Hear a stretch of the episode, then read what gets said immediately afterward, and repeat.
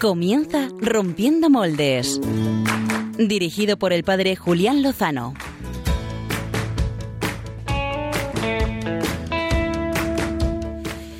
Muy buenas noches, queridos amigos de Radio María, queridos amigos de Rompiendo Moldes, bienvenidos a una nueva aventura de este programa que arranca en, domingo, el, el 4 de octubre, un día marcado por una cantidad de actividad eclesial apasionante, ¿eh? un fin de semana apasionante y una vida apasionante. En apenas unas horas arranca el Sínodo de las Familias en Roma, sínodo ordinario que sigue y complementa el sínodo extraordinario celebrado hace justo ahora un año y que dará luz muy necesaria para las familias de la Iglesia y de todo el mundo.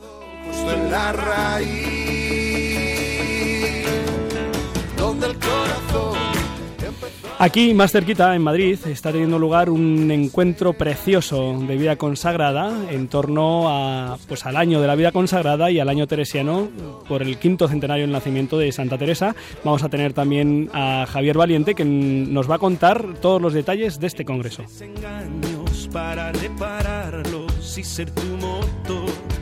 Y más, hay más. También este mismo fin de semana el proyecto de evangelización digital y misión tiene su reunión preparatoria anual aquí en Madrid y nos preguntamos qué saldrá de aquí. Pues si os lo preguntáis también vosotros, quedaos con nosotros y os lo contestamos.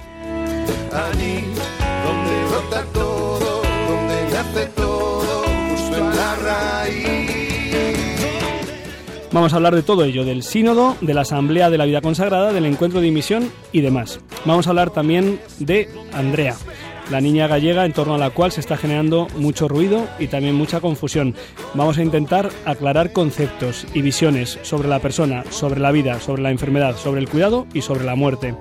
Vamos a hablar de qué es de verdad la eutanasia, que es un término, un eufemismo del término homicidio legal. Vamos a hablar de qué consiste de verdad la muerte digna. ¿Qué es la muerte digna? ¿Cuándo es una muerte digna? Vamos a verlo con, con el doctor Nicolás Llove, catedrático, que nos va a acompañar en la entrevista de portada. Después, la Asamblea de Vida Consagrada, como les decía, con Javier Valiente, responsable de comunicación del encuentro, y con uno de los eh, miembros organizadores de Imisión, con Daniel Pajuelo, sacerdote marianista, rapero, y muchas más cosas que nos va a contar lo que están cocinando en este encuentro de fin de semana donde el se Bueno, hoy hemos llegado incluso a romper los moldes de nuestro propio programa. Sí, lo han oído bien. Y es que me he quedado solo. Bueno, solo no que estoy muy bien acompañado aquí a mi vera con Mónica Martínez al control de los mandos. Hola, Mónica. Muy buenas noches. ¿Qué tal estás? Pues bien, aquí pasando un buen ratillo. Oye, me voy a llegar a acostumbrar a que manejes tú los controles, que es una pasada. Y enfrente de mí tenemos a Clara Fernández. Claire, buenas noches. Buenas noches, Julián, ¿qué tal estás? Muy bien, estoy muy contento de verte de nuevo porque ya has estado con nosotros aquí en Rompiendo Moldes de Radio María. Clara es estudiante de periodismo que ya está en su último curso y, como he dicho, ya ha estado en alguna ocasión en nuestro programa. Y bueno, como esto es Rompiendo Moldes, aunque Radio María ya ha estrenado hoy su nueva programación, nosotros en realidad haremos el inicio de temporada el próximo programa. Así, así de chulo somos.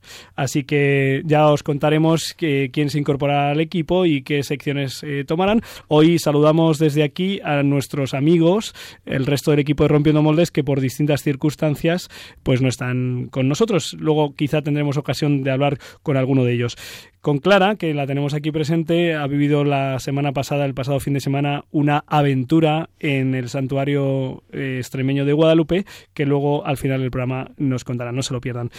Eh, si quieres, Clara, les podemos decir a nuestros oyentes, a los que estén interactuando con nosotros a través de la cuenta arroba rompmoldes, qué hashtag les proponemos para este programa.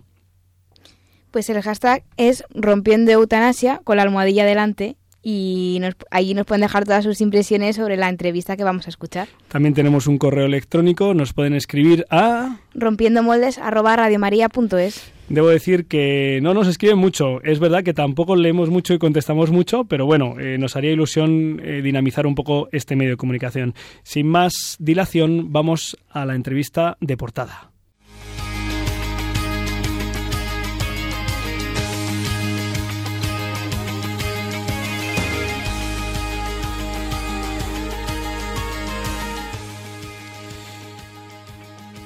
Andrea es una niña gallega de 12 años, Andrea Lago Ordóñez, y sufre una enfermedad rara, neurodegenerativa, y lleva varios años luchando por su vida en el complejo hospitalario universitario de Santiago de Compostela. Ha saltado a la fama, tristemente, a los medios de comunicación eh, esta semana porque sus padres han pedido eh, han exigido pues una solución final para su salud muy deteriorada, ya prácticamente en un estado terminal. Y por eso es por lo que hoy, en esta entrevista de portada, queremos abordar el tema eh, que todos los medios de comunicación se han hecho eco de él, sobre el presunto derecho, si es que existe, a, poner fin a la muerte de uno o a la muerte de un familiar.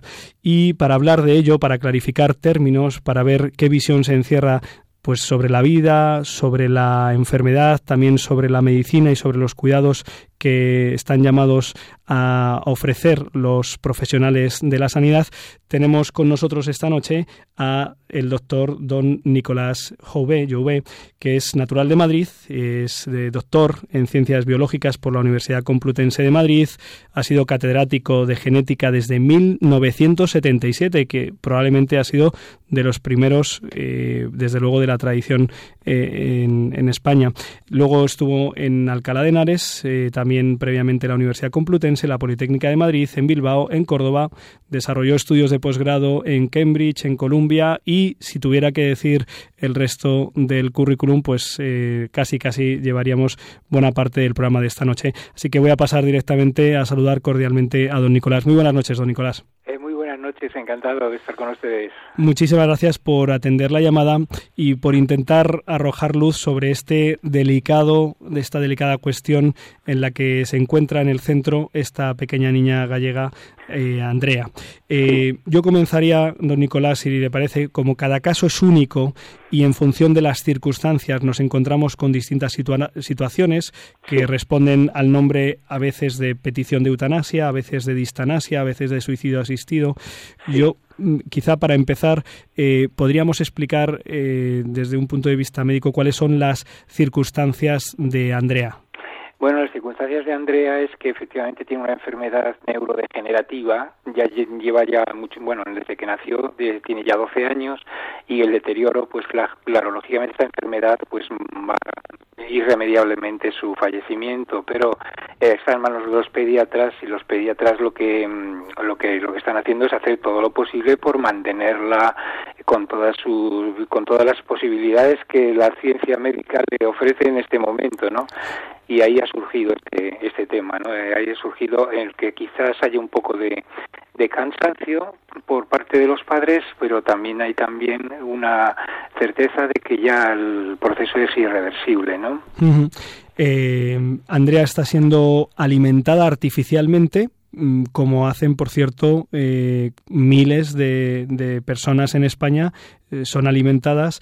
Eh, ¿Es lícito, es legítimo, es moral retirar la, alimentación, el sustento vital a una persona? Bueno, lo de que si es lícito o no el retirar la, digamos, los medios mínimos, los medios mínimos no se deben de retirar hasta un momento. Eso lo que se tiene que hacer en todo caso es calibrar hasta dónde los tratamientos que se estén aplicando pueden, mm, digamos, prolongar innecesariamente una vida que ya prácticamente es irremediable, es, irreversible. Entonces, los cuidados mínimos no se deben de retirar porque hay un proceso natural. El proceso natural va a terminar, eh, lógicamente, con el fallecimiento del paciente. Entonces, no se trata de eso. De lo que se trata es de, en todo caso, mm, administrar los fármacos necesarios para que ese trance es decir, para evitar el sufrimiento. Hay una hay un, un procedimiento que es una, sedación, una sedación, sedación, paliativa, que es lo que, digamos, propone la Sociedad Española de Cuidados Paliativos para estos casos. Y entonces llevar eh, simplemente no retirando, mm, pero paliando en todo lo posible lo que sea el dolor y el sufrimiento hasta el límite final, ¿no? Pero la mm. retirada, la retirada de, por ejemplo, del alimentador, respiración, el oxígeno, etcétera, eso supondría eh, un acto mm, de provocar o acelerar el, fallecimiento. Entonces ya entraríamos en una discusión probablemente muy difícil de si se trata de una, digamos, de un de, de eutanasia, ¿no? Buenas noches, don Nicolás. Soy Clara Fernández. ¿Cree que cambiaría la situación si la propia Andrea estuviera consciente y si ella quisiera decidir sobre si quiere seguir o no con los cuidados?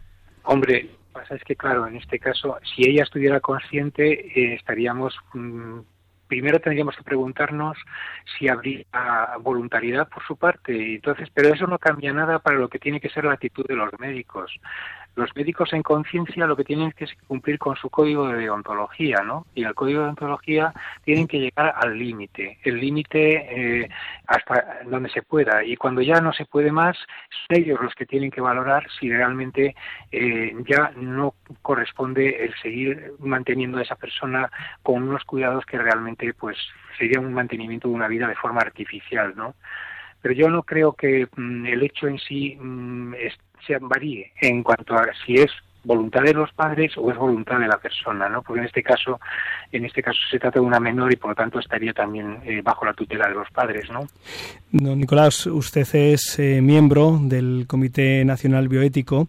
Eh, ha escrito el pasado jueves en una publicación de tirada nacional, pues que con el título El médico tiene el, deber de curar, em, se, ha aprovechado, digamos, esta circunstancia para meter de nuevo en el centro el, debate sobre el derecho a, elegir y a decidir la, muerte eh, desde su experiencia, desde su trayectoria y también desde su presencia en este comité.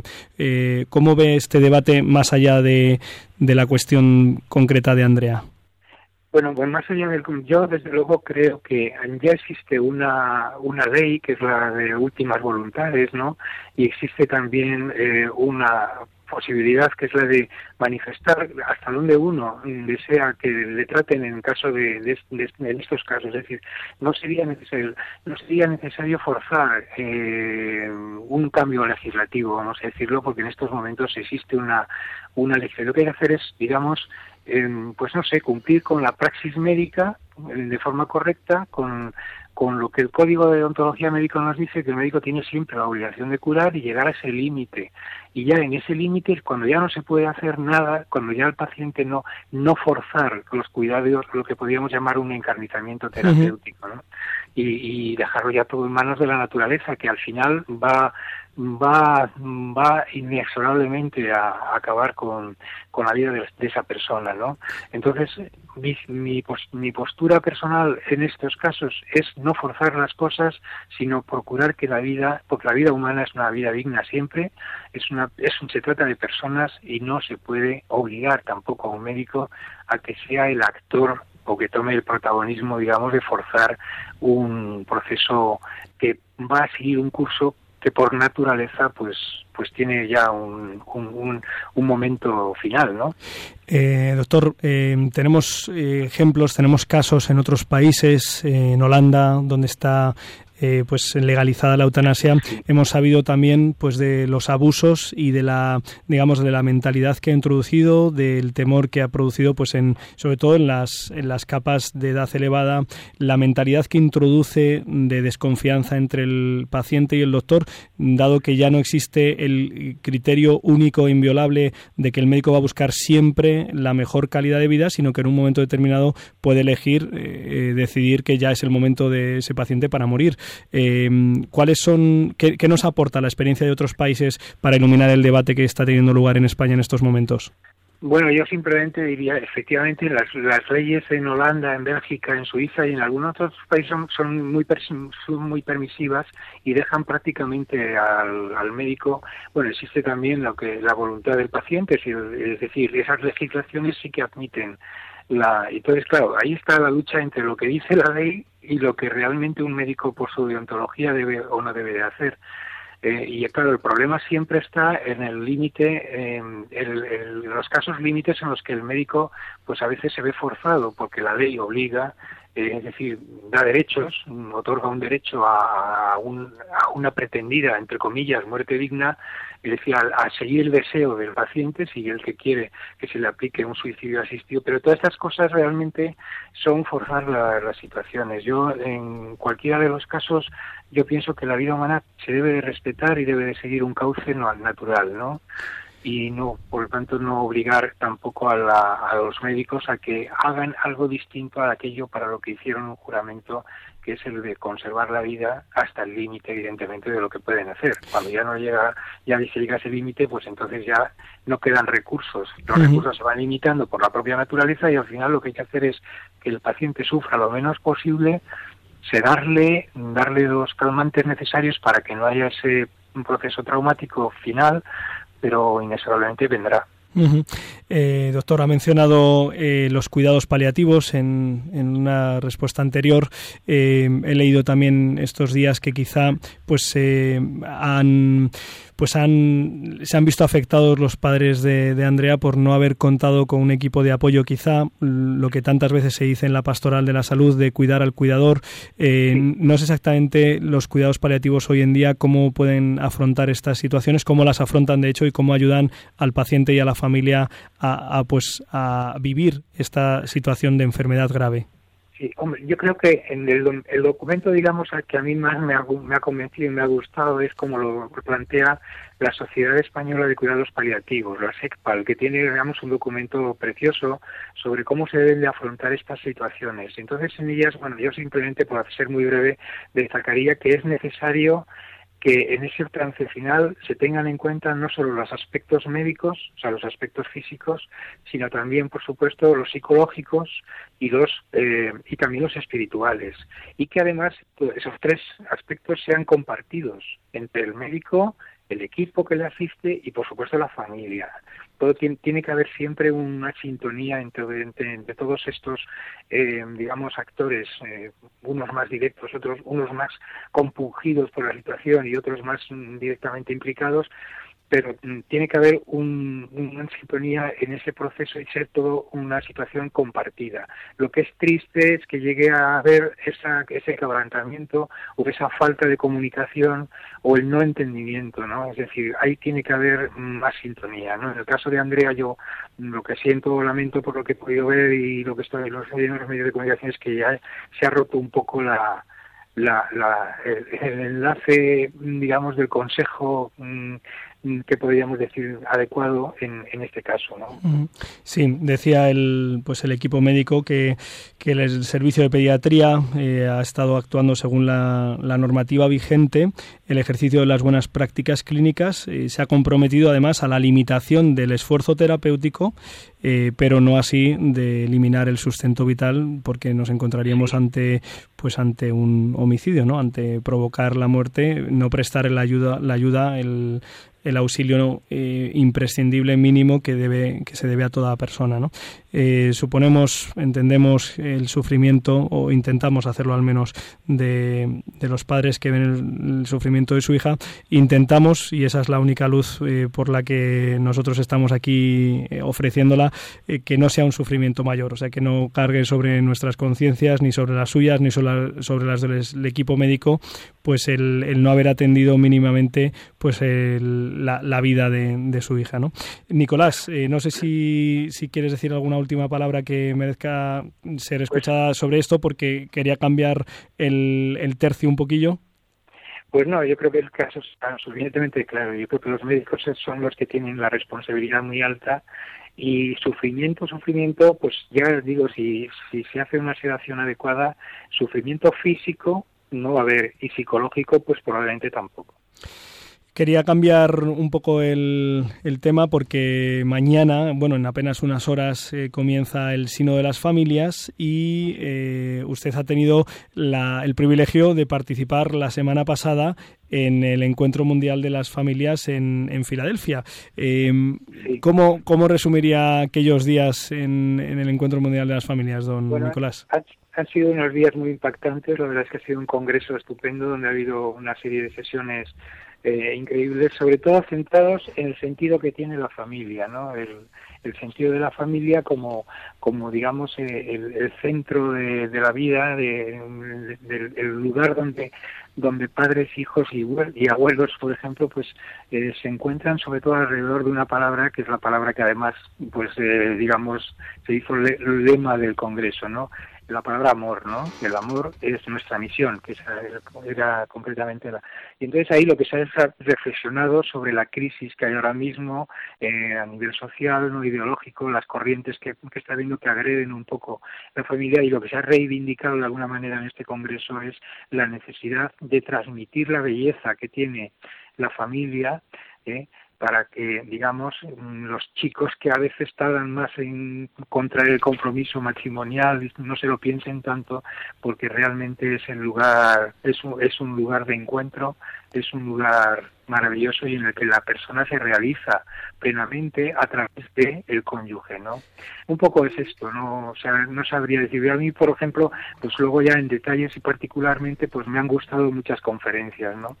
Mm, pues alguna, por ejemplo, del obispo de, el, perdón, el cardenal de Manila, el, el, Antonio Tagle, que nos habló sobre que la familia es el lugar en el que se curan las heridas, ¿no? Es decir, donde los padres, los hijos y todos los miembros de la familia, pues están unos pendientes de otros con esa especie de comunicación continua, de apoyo mutuo, y eso, claro, si se, si se entiende así la familia, mm, creo que es maravilloso.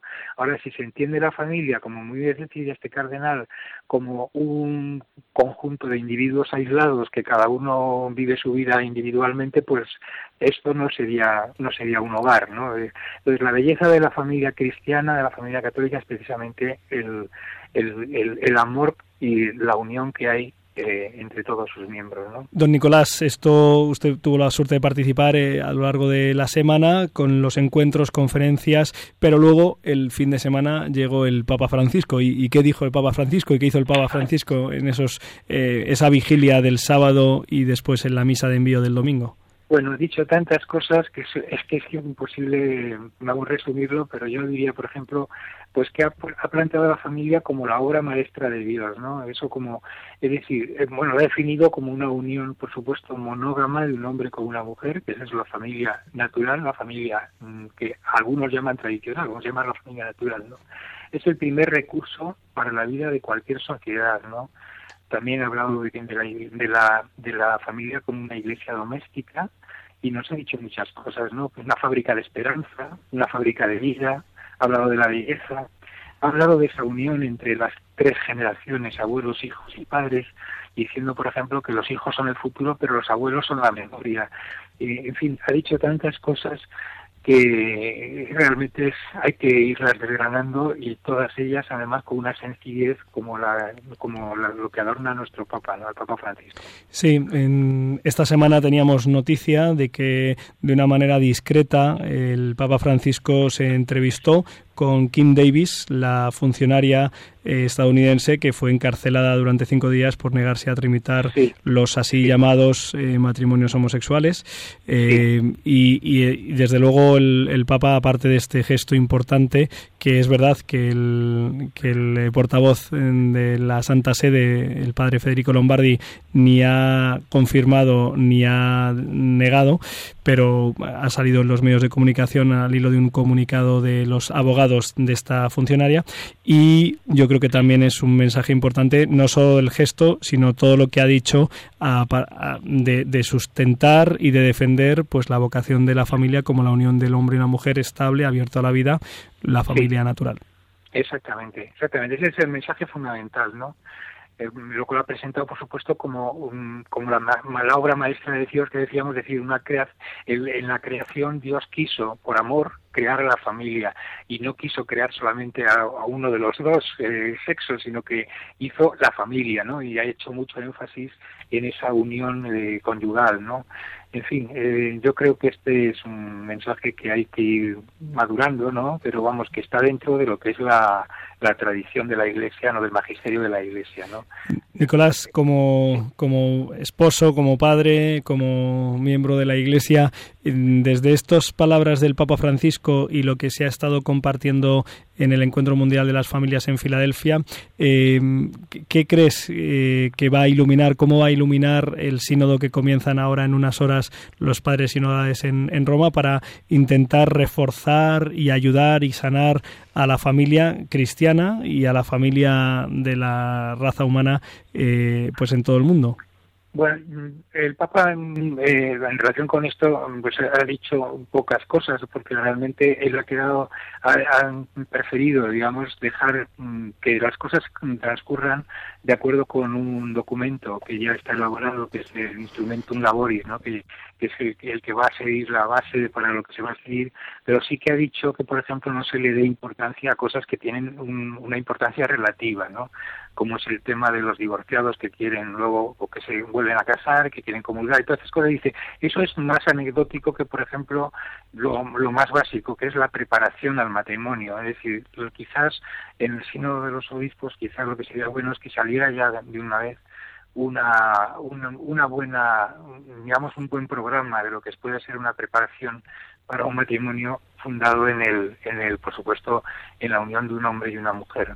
Eso es fundamentalmente lo, lo que yo puedo decir. Pero tampoco el Papa ha dicho mucho porque realmente él no ha querido tampoco eh, prejuzgar o, o, poner algunas, digamos, algunas eh, cuestiones previas eh, antes, antes de que los obispos se, pronuncien. Don, don Nicolás, usted que lleva pues unos cuantos años de, matrimonio, de fidelidad, tengo enfrente de mí a una, a una joven eh, que está pues en, en, esos años de discernir la vocación y de encontrar la persona con quien vivirla. ¿Qué le podría decir a Clara que nos está escuchando sobre la vocación matrimonial? ¿Qué es lo que vale la pena mm, tener muy presente y qué es lo más importante?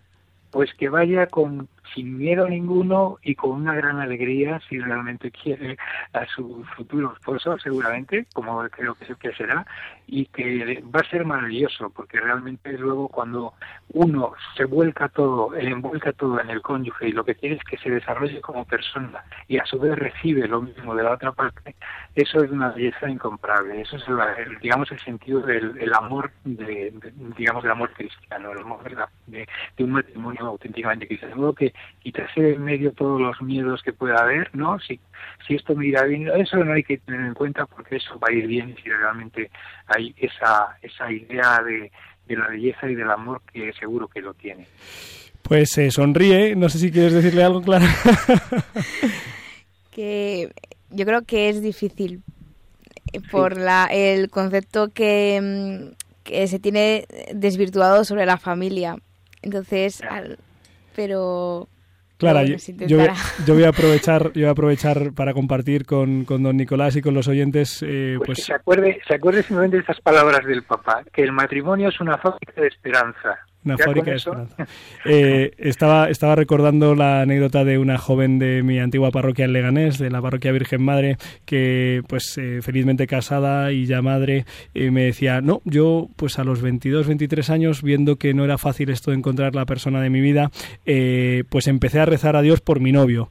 Y yo decía, ¿pero qué pasa? ¿Que conociste a algún chico que ya te gustaba? Y dice, no, no, no, no conocía a nadie, pero yo empecé a rezar por mi novio y dos o tres años después, pues encontró a su novio en una boda, precisamente. Y bueno, así que yo aprovecho para lanzar este, este consejo de pedirle a Dios, eh, pues lo que Dios precisamente quiere, quiere concedernos. Perfecto. Don, Don Nicolás, muchísimas gracias por atender la llamada de Radio María de Rompiendo Moldes y por iluminar tanto la cuestión delicada y difícil del final de la vida como la apasionante y hermosa de cómo conducirla a través de la vocación familiar. Un fuerte abrazo y hasta la próxima ocasión. Hasta la próxima, muchísimas gracias. Gracias.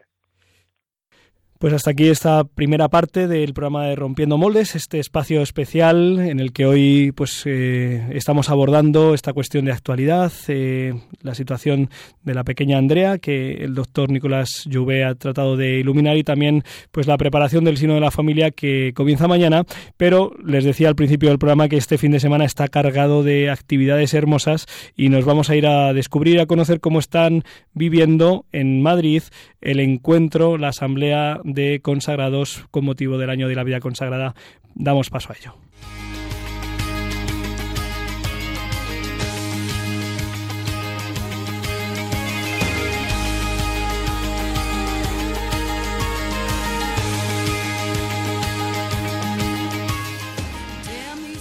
Contamos esta noche, como les decía al principio del programa, con don Javier Valiente. Él es eh, sacerdote salesiano y es comunicador, es periodista. Seguro que más de uno de nuestros oyentes eh, le han visto y le han escuchado en los espacios de Radio Televisión Española. Y esta noche contamos con él al otro lado del hilo telefónico. Le saludamos ya. Muy buenas noches, Javier.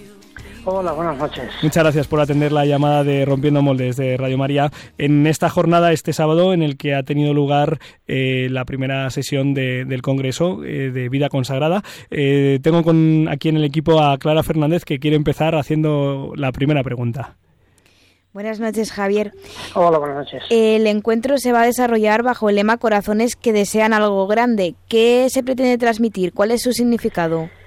Bueno, pues dentro del año de la vida consagrada, ¿no? que tenía como tres grandes palabras que había marcado el Santo Padre, Evangelio, Profecía y Esperanza, eh, cuando se pensó en esta jornada, eh, que se iba a hacer, cómo celebrarlo aquí en España, en esta jornada, estuve buscando pues un, un lema que resumiera un poco lo que queríamos, ¿no? Eh, expresar lo que queríamos manifestar, lo que es la vida consagrada en este momento, ¿no? Bueno, en cualquier momento de la, de la historia, ¿no?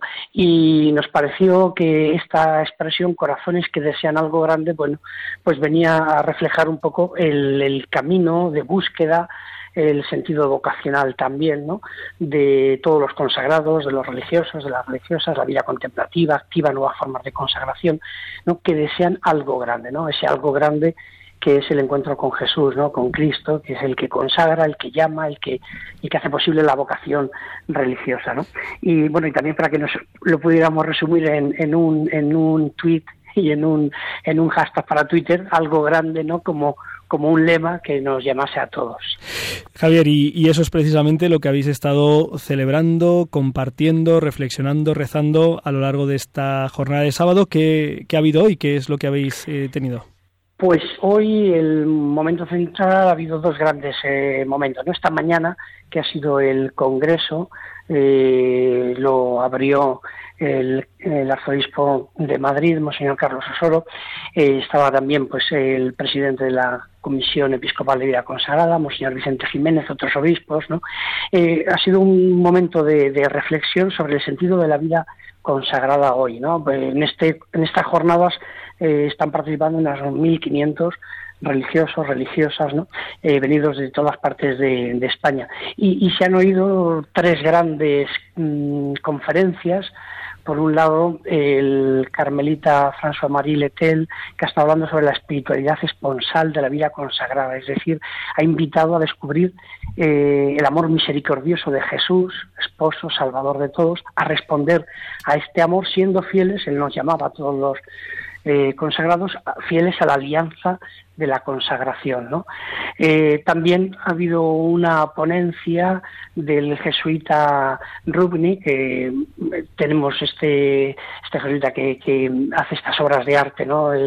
Aquí, por ejemplo, en Madrid, en la Catedral de la Almudena, están estos mosaicos ¿no? que, que, él, que él realiza, eh, donde ha hablado precisamente de, de la belleza de la fe y la belleza de la vida consagrada. ¿no? Ha invitado a eh, bueno, pues a ser cada vez, entre comillas, más bellos, ¿no? Ofrecer también como testimonio, como símbolo, en este momento de búsqueda de sentido en nuestra sociedad, en nuestra historia, pues la belleza de la vida consagrada, ¿no? Ha sido también una ponencia muy interesante, muy retadora también, ¿no? Por todo lo que ha tenido de de pues eh, el, el, hecho de, de, lanzarnos no a la búsqueda de este de ser testimonio. ¿no? Y luego también ha habido una ponencia de la Superiora General de las Esclavas del Sagrado Corazón, ¿no?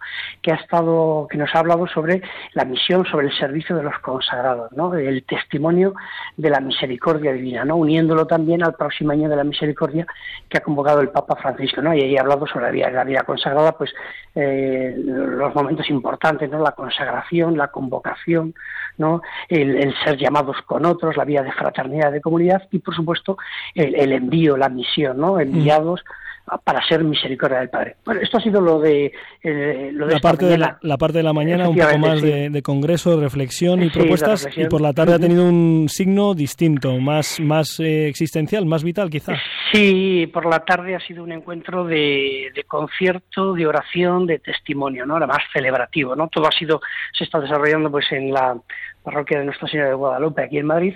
Y entonces ahí pues ha habido pues momentos eh, ha sido todo pues desde eh, canto eh, oración testimonio. Hemos visto también testimonios en vídeo de, varios religiosos que, se ha querido representar las distintas formas de vida consagrada no desde vírgenes consagradas un hermano de San Juan de Dios también una religiosa contemplativa también un religioso de, vida activa un salesiano.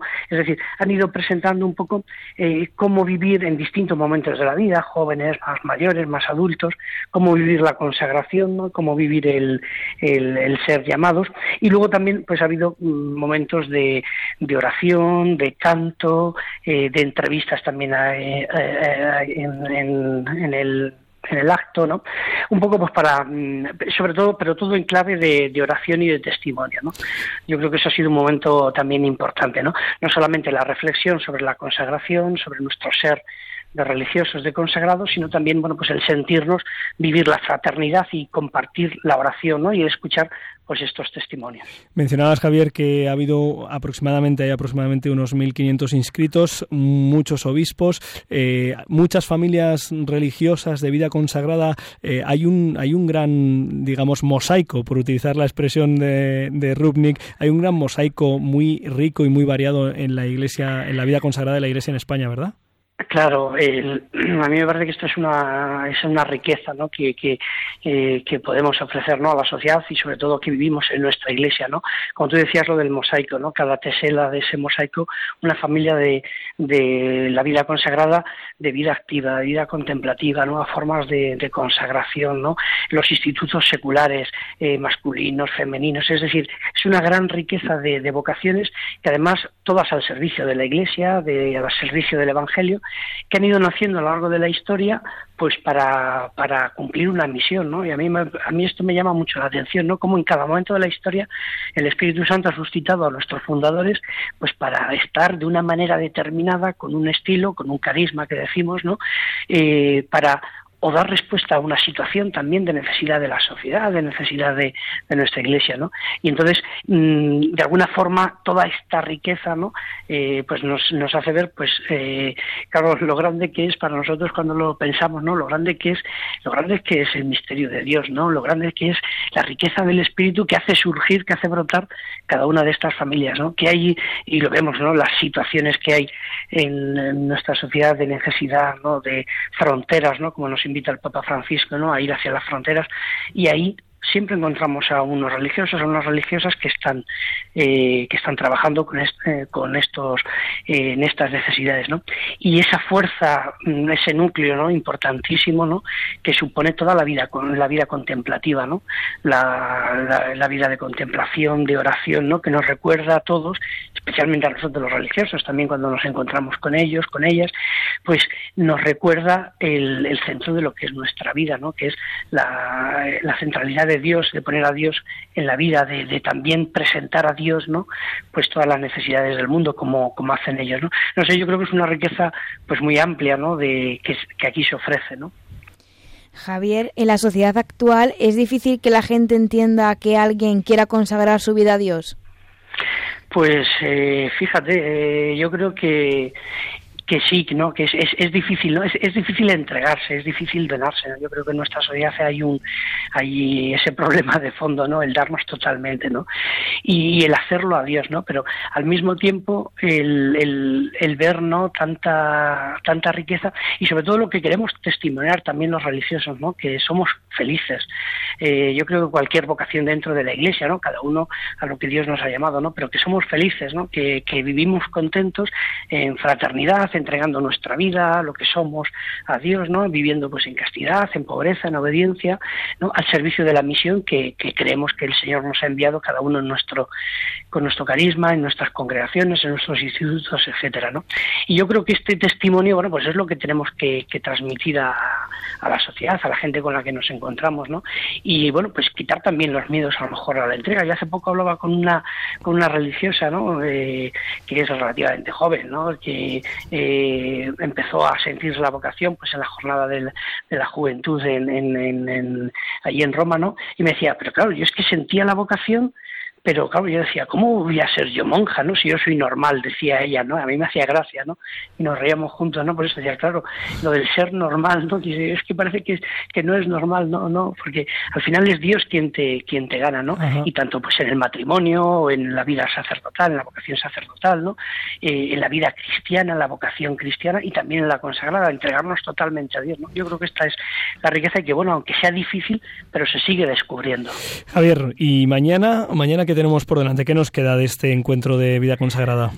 Bueno, pues se han preparado también una serie, una especie como de peregrinaciones a lugares, no solamente mañana, también van a seguir los próximos, las próximas semanas, ¿no? Para mm, poder eh, visitar, pues también eh, estar en algunos lugares, eh, en algunos conventos de clausura, por ejemplo, en, las religiosas adoratrices o, conventos de contemplativas también aquí en Madrid, por ejemplo, en el Paseo de Recoletos, Vida también se va a poder visitar eh, un proyecto de, de atención que tienen los, los religiosos mercedarios, la Fundación de la Merced Migraciones, ¿no? Para también el donde se puede ver el trabajo entre los laicos y, los consagrados llevando adelante pues un, un proyecto de acogida de, de, inmigrantes, ¿no? También se van a poder visitar pues eh, las hermanitas de los pobres en la calle Zurbarán, también una congregación pues que tiene una dedicación especialmente a los ancianos, es decir, distintos ejemplarizar, no poner eh, de alguna manera rostro pues a esto que hablamos cuando hablamos de la misión, de los distintos carismas, pues se va a poder eh, también visitar estos estos lugares, ¿no? Y va a haber también en la misma catedral de la Almudena, también el santuario de Sonstas aquí en Madrid, pues una cadena de oración para durante estos días pues rezar también por la por la vida consagrada. Tengo entendido que van a hacer una mención especial a las personas de vida consagrada de Siria e Irak. ¿En qué va a consistir exactamente? Bueno, pues se va a querer hacer un gesto solidario con ellos, ¿no? También el, el, el poder aportar eh, nuestra ayuda económica, aparte de, también de las iniciativas que ya se han participado eh, que eh, por parte de la conferencia religiosa aquí en España y muchas congregaciones, ¿no? Pues también hacerles llegar esta ayuda económica a, ellos, ¿no? recordando también que, que, cuando ha habido esta, este llamamiento del Papa Francisco, ¿no? abrir nuestras diócesis, nuestras parroquias, nuestras casas a la a, los refugiados ¿no? de, de, Siria, pues ya ha habido muchas congregaciones que han manifestado su disponibilidad ¿no? y están y participando también en los diálogos junto con la conferencia episcopal con el gobierno, pues para eh, poder acoger también en, nuestros programas, en nuestras casas, en, en centros, en lugares que, que, tengamos, pues también acoger a, los refugiados, ¿no?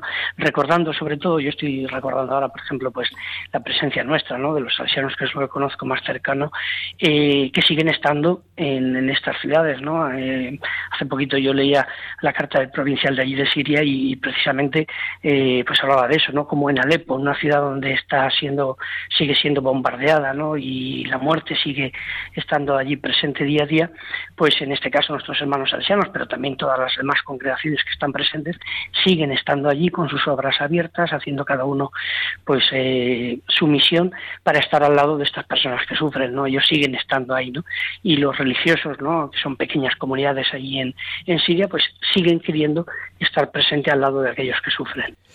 Corazones que desean algo grande, que ya lo empezamos a vivir, ya lo empezáis, ya lo estáis viviendo aquí en esta tierra y va camino de la plenitud en el cielo. Muchísimas gracias, Javier, primero por tu testimonio, por tu sí y también por acompañarnos esta noche y contarnos el encuentro que estáis teniendo eh, la vida consagrada en España en estos días, hoy y mañana en Madrid. Javier, muchas eh, gracias. que haya muchos frutos. Muy bien, muchas gracias, buenas noches. Un fuerte abrazo, hasta la próxima. Pues eh, continuamos, vamos a ir hacia la recta final de Rompiendo Moldes. Hemos eh, hablado de la situación de la pequeña Andrea y del debate que se ha suscitado sobre la eutanasia. Hemos hablado del sino de la familia, hemos hablado también de la Asamblea de la Vida Consagrada y nos queda el último tema que apuntábamos en portada, hablar del encuentro anual que el proyecto de evangelización y misión está teniendo precisamente ahora en Madrid y lo vamos a hacer con uno de sus responsables, el padre Daniel Pajuelo.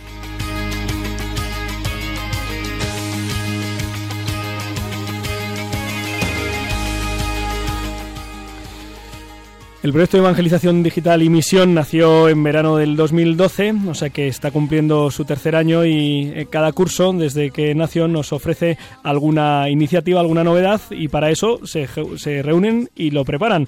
Y este fin de semana está teniendo lugar esta reunión y tenemos al otro lado del teléfono precisamente al padre Daniel Pajuelo, sacerdote marianista, uno de los iniciadores del proyecto y misión. Muy buenas noches, Daniel, ¿cómo estás?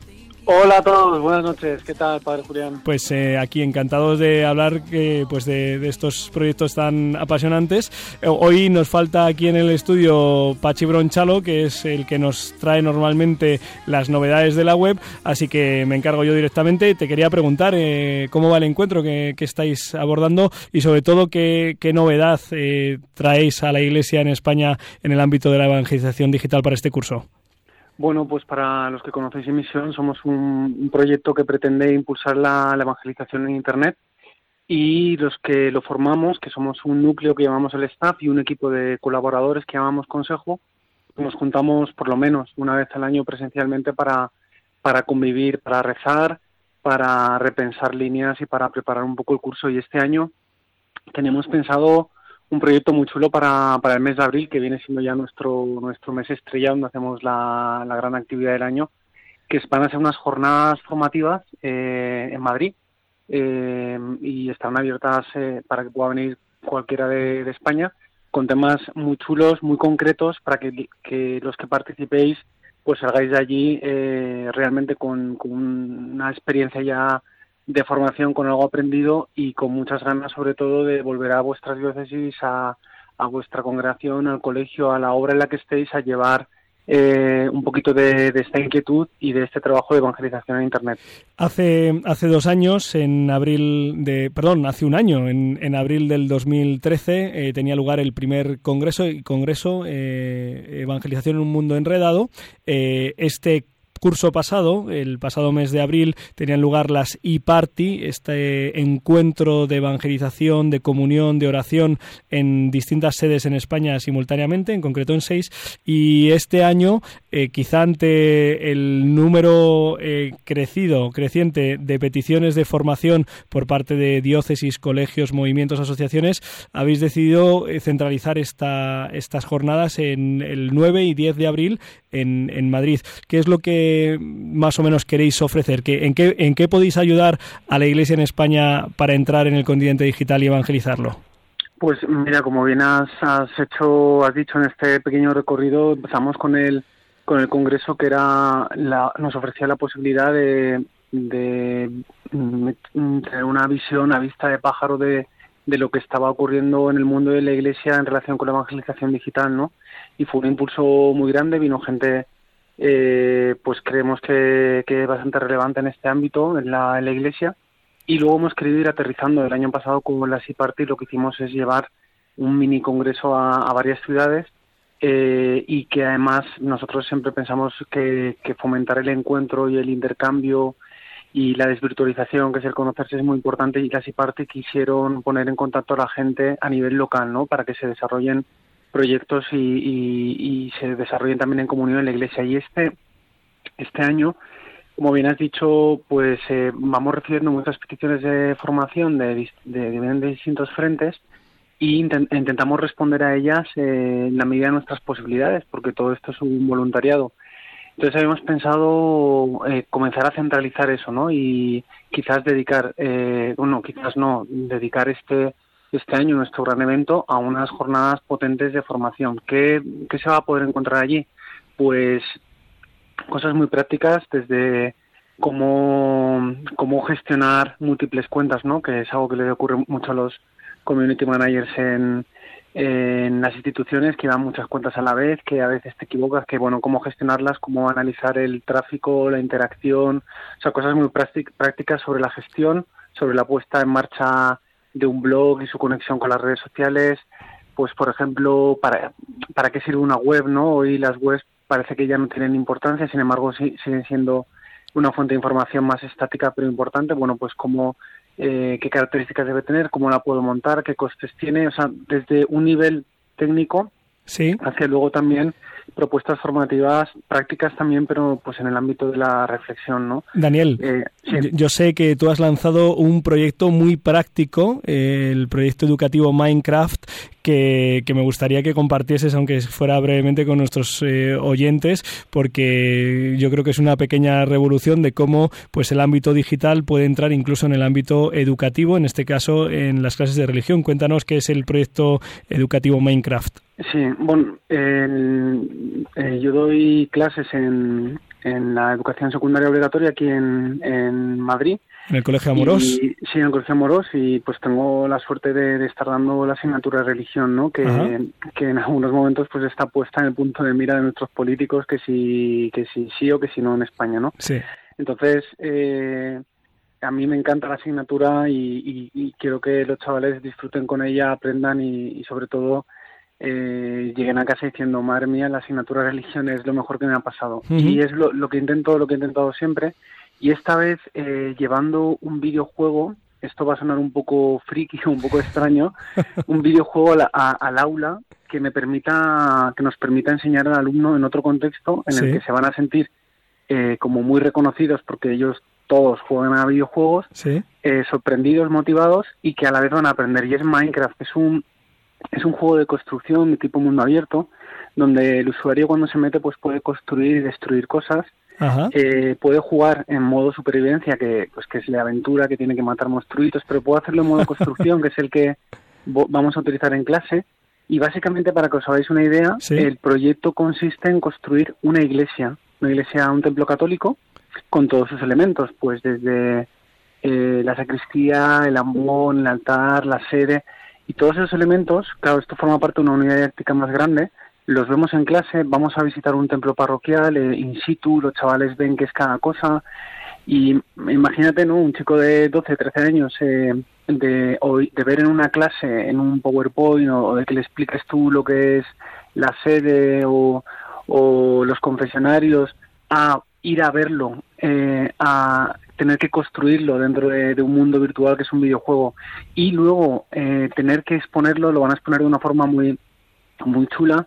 Van a grabar un vídeo que vamos a subir a un canal de YouTube, pero ese vídeo es dentro del videojuego. O sea, van a ir con sus personajes mostrando la iglesia a la gente, ¿no? Entonces es un lenguaje muy cercano a ellos porque ven mucho los canales de YouTube, estos youtubers que están ahora tanto de moda. Sí. Y bueno, pues van a ser ellos protagonistas de un vídeo que sube a un canal, ¿no? De, de YouTube. Yo eh, yo estoy muy motivado, los chavales también están, están encantados y, y, le estamos metiendo mucha energía al principio todo esto porque tiene su parte técnica y sus complicaciones cuesta, pero estoy documentándolo todo pues para que otros profesores puedan hacerlo. Dani, ¿puedes, ¿puedes darles una, una web a nuestros oyentes que habrá algún, algún pedagogo, algún educador que, que tenga interés en mirarlo, por favor? Seguro. Bueno, la web stack está en construcción, ¿vale? Siempre ahí se están los apartados, pero aún tengo que ir rellenando. Eh, pero desde ahí tenéis acceso al canal de YouTube, que es lo más importante que está creciendo ahora, ¿no? La web es smdani, smdani.marianistas.org barra Minecraft. Más sencillo, te metes a Google y pones zona educativa Minecraft y te sale enseguida la web o zona, zona educativa, Minecraft, Minecraft. Para los que en fin no, hemos estudiado no somos bilingües. Pues eh, Daniel nos tendrás que contar los resultados de este proyecto y ya por, por, los primeros resultados pues vemos que está motivando que es una de las cuestiones pues más difíciles de, en el alumnado. Así que nada lo seguiremos Dani y encomendamos también los frutos de este encuentro de, de, emisión y esperamos ya daremos más información cuando tengamos tengáis perfilado sobre el lugar, el horario, los ponentes, la forma de inscribirse, lo haremos más adelante porque Pachi Bronchalo nos tiene al día de todas estas cuestiones. Fenomenal. Daniel Pajuelo, eh, que Dios bendiga tu ministerio y, un fuerte abrazo. Un fuerte abrazo, bendiciones a todos. Hasta la próxima. Luego. Adiós. Pues eh, hemos terminado el ciclo de entrevistas externas y ahora vamos a poner el colofón a este programa con, eh, pues con Clara Fernández, que ha venido hoy aquí en vivo y en directo, pero que el fin de semana pasado no estaba aquí, sino que estaba en el Santuario Mariano de Guadalupe, en Cáceres. Aunque sé, Clara, y corrígeme si me equivoco, que al principio muchas ganas, muchas ganas no tenías, ¿no? Pues sí, Julián, la verdad que es que no iba ningún amigo de la parroquia y bueno, era el cansancio acumulado toda la semana, decías que tener que meterme en Guadalupe el fin de semana con todo el cansancio que tengo, pero al final ha merecido la pena. Ajá, a ver, ¿por qué, ¿por qué ha merecido la pena? ¿Qué es lo que has vivido entre el viernes tarde, sábado entero y domingo del fin de semana pasado que haya merecido la pena a pesar del cansancio que llevabas y la, un poquito la desgana? Pues por la fe de las personas que estaban a mi alrededor y la, y la alegría con la que lo vivían todo, ¿no? Y mm, luego también me ha servido la peregrinación para afianzar la relación con la Virgen, porque eh, nos insistieron mucho en que en estos días pues abriésemos nuestro corazón a María, porque quizás la tengamos un poco más abandonada, porque con Jesucristo tenemos, hablamos mucho en la oración y la peregrinación sirve al fin y al cabo como un medio para llegar a María pues a través de su hijo.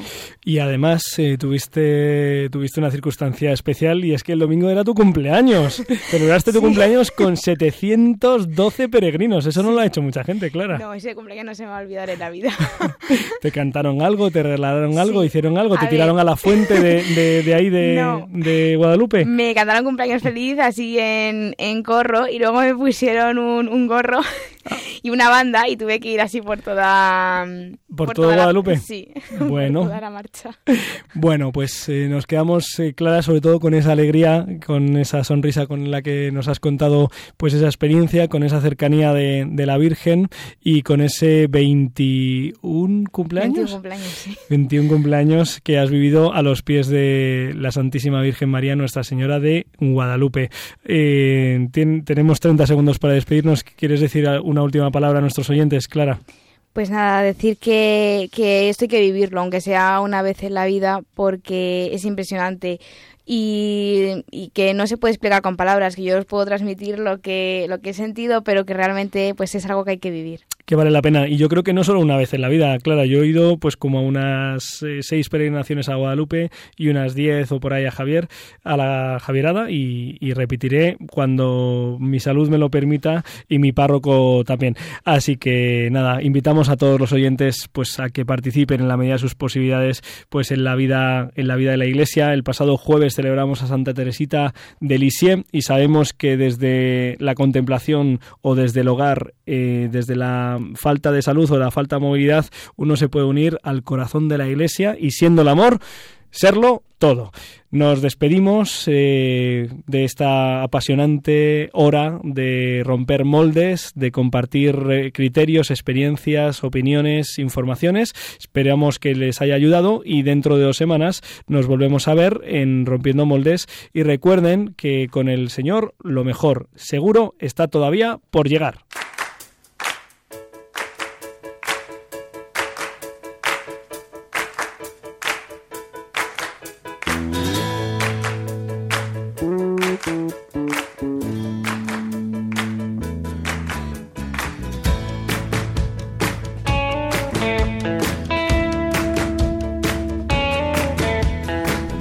Han escuchado en Radio María Rompiendo Moldes, un programa dirigido por el padre Julián Lozano.